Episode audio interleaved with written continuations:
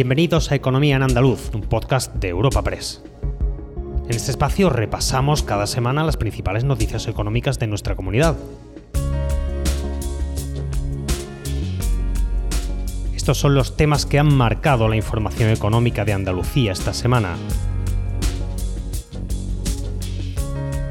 La autorización esta semana de la fusión entre Unicaja Banco y Liberbank por parte del Ministerio de Asuntos Económicos y Transformación Digital ha sido una de las noticias más importantes en el ámbito económico. Ambas entidades tienen previsto que esta fusión se complete antes de que finalice el mes de julio, una vez culminados los últimos trámites administrativos. Unicaja y Liberbank se encontraban a la espera de esta última autorización, después de obtener el visto bueno de todos los organismos supervisores. La absorción del Iberbank por parte de Unicaja Banco dará lugar al quinto banco español por activos, que superarán los 110.000 millones de euros, con presencia en el 80% del territorio nacional, más de 4,5 millones de clientes y una posición de liderazgo en seis comunidades autónomas. Espacio patrocinado por la Asociación de Trabajadores Autónomos ATA. El presidente de la Junta de Andalucía, Juanma Moreno, ha destacado esta semana el avance notable en la negociación de la política agrícola común, la PAC, fruto de la fuerte alianza del Gobierno andaluz con las organizaciones agrarias. Una alianza que se materializó en septiembre de 2020 en una declaración institucional para defender los intereses andaluces. Además, durante la clausura de la Asamblea General de Asaja Cádiz, ha señalado que gracias a ese empuje y presión, la base que dará lugar al plan estratégico de la PAP en España ya incluye los objetivos prioritarios de Andalucía. No obstante, ha recordado que ahora toca seguir trabajando especialmente en lo que resta del diseño de los ecoesquemas, un punto que este mismo miércoles ha tratado en una reunión entre Ministerio y comunidades autónomas. Moreno también ha querido reconocer el esfuerzo y sacrificio de los agricultores y ganaderos de Andalucía y España en los peores momentos de la pandemia y ha dicho que la sociedad está en deuda con ellos. En primer lugar, trasladaros a los camperos, como tú le dices, Pedro, que me parece una palabra muy, muy, muy apropiada. A los camperos, bueno, ya inventada antes también por nuestros compañeros, agradeceros el esfuerzo que habéis hecho. Yo creo que si algo ha demostrado y algo a la sociedad se le ha quedado claro con esta pandemia es que qué se hubiera hecho, qué hubiera pasado si un servicio esencial, fundamental, capital para todas las sociedades no hubiera funcionado como un reloj. ¿Qué hubiera pasado en estos meses de encierro, en estos meses de penuria, si no hubiese llegado a las neveras de todos los andaluces, de todos los españoles, su carne, sus huevos, sus productos, sus hortalizas? Todo eso se ha hecho gracias a los agricultores y ganaderos y la sociedad está en deuda, en deuda con los agricultores y con los ganaderos. Sobre la PAC también se ha pronunciado esta semana la consejera de Agricultura, Ganadería, Pesca y Desarrollo Sostenible, Carmen Crespo.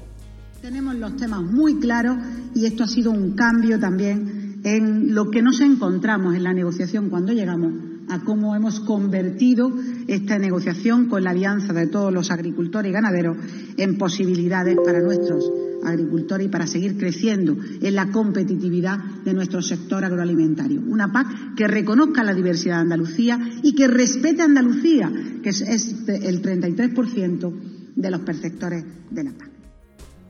El vicepresidente de la Junta de Andalucía y consejero de Turismo, Regeneración, Justicia y Administración Local, Juan Marín, ha saludado la llegada de turismo británico a la comunidad autónoma, si bien ha llamado a ser prudentes en el cumplimiento de la normativa anti-COVID y ha expresado su deseo de que estos visitantes de Reino Unido lleguen a la región con muchas ganas de gastar dinero.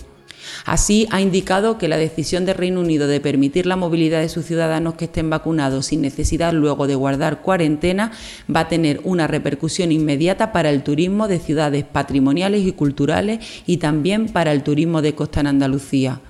El consejero del ramo ha agregado que hay medios suficientes para garantizar que alguien se desplaza y viaja y no es portador del virus, aludiendo al pasaporte COVID y a los test PCR, y ha destacado que tal como vaticinó cuando auguraba que el turismo británico llegaría en julio en Andalucía, este ya está aquí. Es verdad que hoy hay medios suficientes para poder garantizar que alguien se desplaza y viaja y no es portador del virus, pasaporte COVID o un PCR, con lo cual todo esto no hubiera sido posible hace ya mucho tiempo. No obstante, bienvenido sea, aunque sea tarde.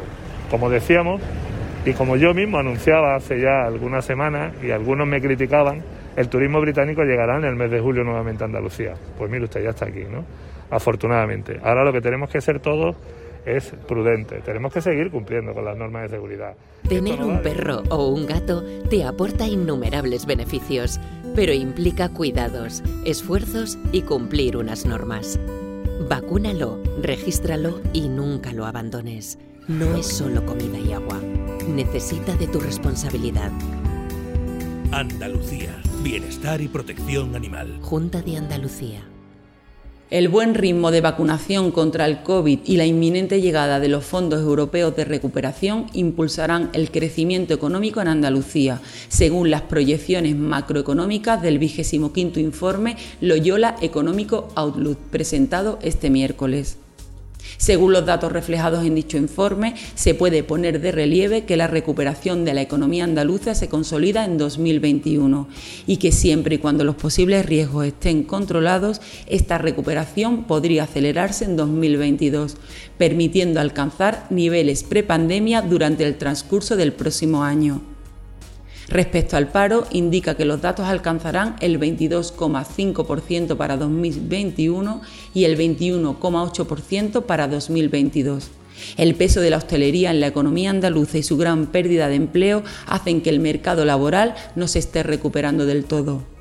El secretario general de la Confederación de Empresarios de Andalucía, Luis Fernández Palacios, e encargado de presentar este informe junto al profesor Alexander Necay del Departamento de Economía de la Universidad Loyola, ha señalado que el optimismo al que invitan las perspectivas del informe Leo estará condicionado por las decisiones que se tomen a partir de ahora.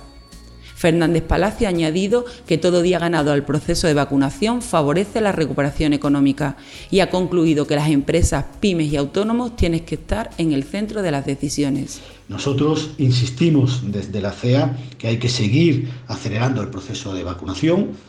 Todo día que ganemos al proceso de vacunación, se lo estaremos dando también a la recuperación, con lo cual aceleraremos el ritmo de recuperación económica y tenemos que poner a la empresa en el centro de las decisiones para poder favorecer la, recuperación de la actividad empresarial, que la recuperación coja ritmo y al mismo tiempo también por mejorar los niveles de empleo que son necesarios en nuestra comunidad. Cambiamos de asunto. Un nuevo modelo de financiación que no perjudique a nadie es la postura común mostrada por los consejeros de Hacienda y Financiación Europea de la Junta de Andalucía, Juan Bravo, y el conseller valenciano de Hacienda y Modelo Económico, Vicente Soler, tras la reunión mantenida el pasado viernes con el objetivo de preparar la cumbre bilateral que los presidentes Juanma Moreno y Ximo Puig celebrarán en Sevilla el próximo septiembre. El consejero andaluz ha defendido el consenso, el acuerdo y el diálogo para lograr un posicionamiento común al respecto de la creación de un nuevo sistema de financiación que, sin perjudicar a nadie, sí que reconozca la infrafinanciación mientras que su homólogo valenciano ha urgido a la necesidad de salir igualmente bien parados de la crisis provocada por la pandemia.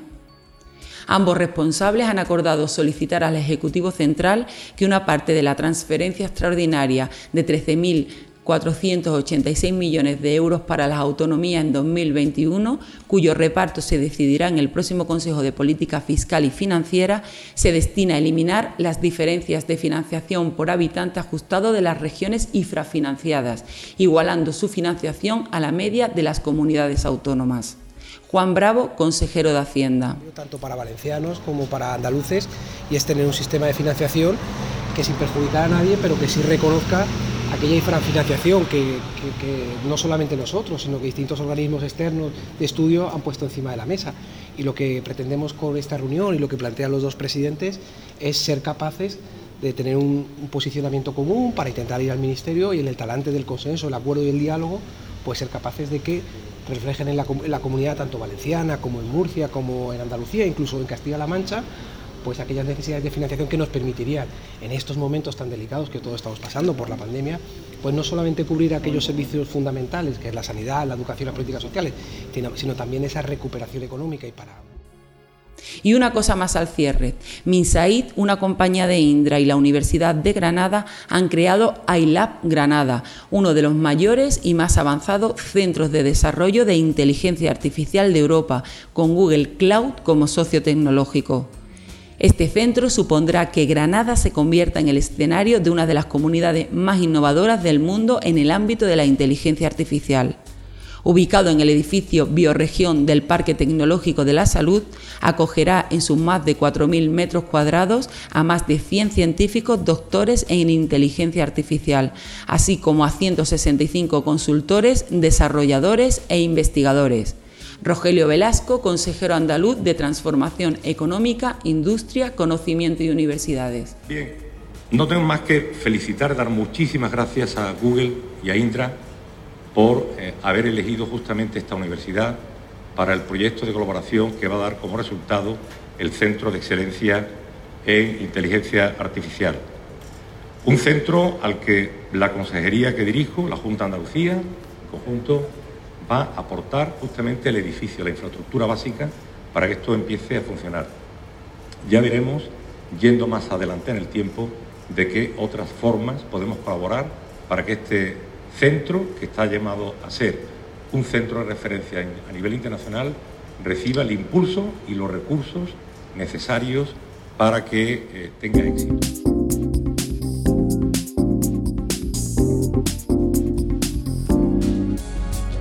Recuerda que puedes encontrar estas y otras muchas noticias económicas en la sección Andalucía, en nuestra web europapress.es.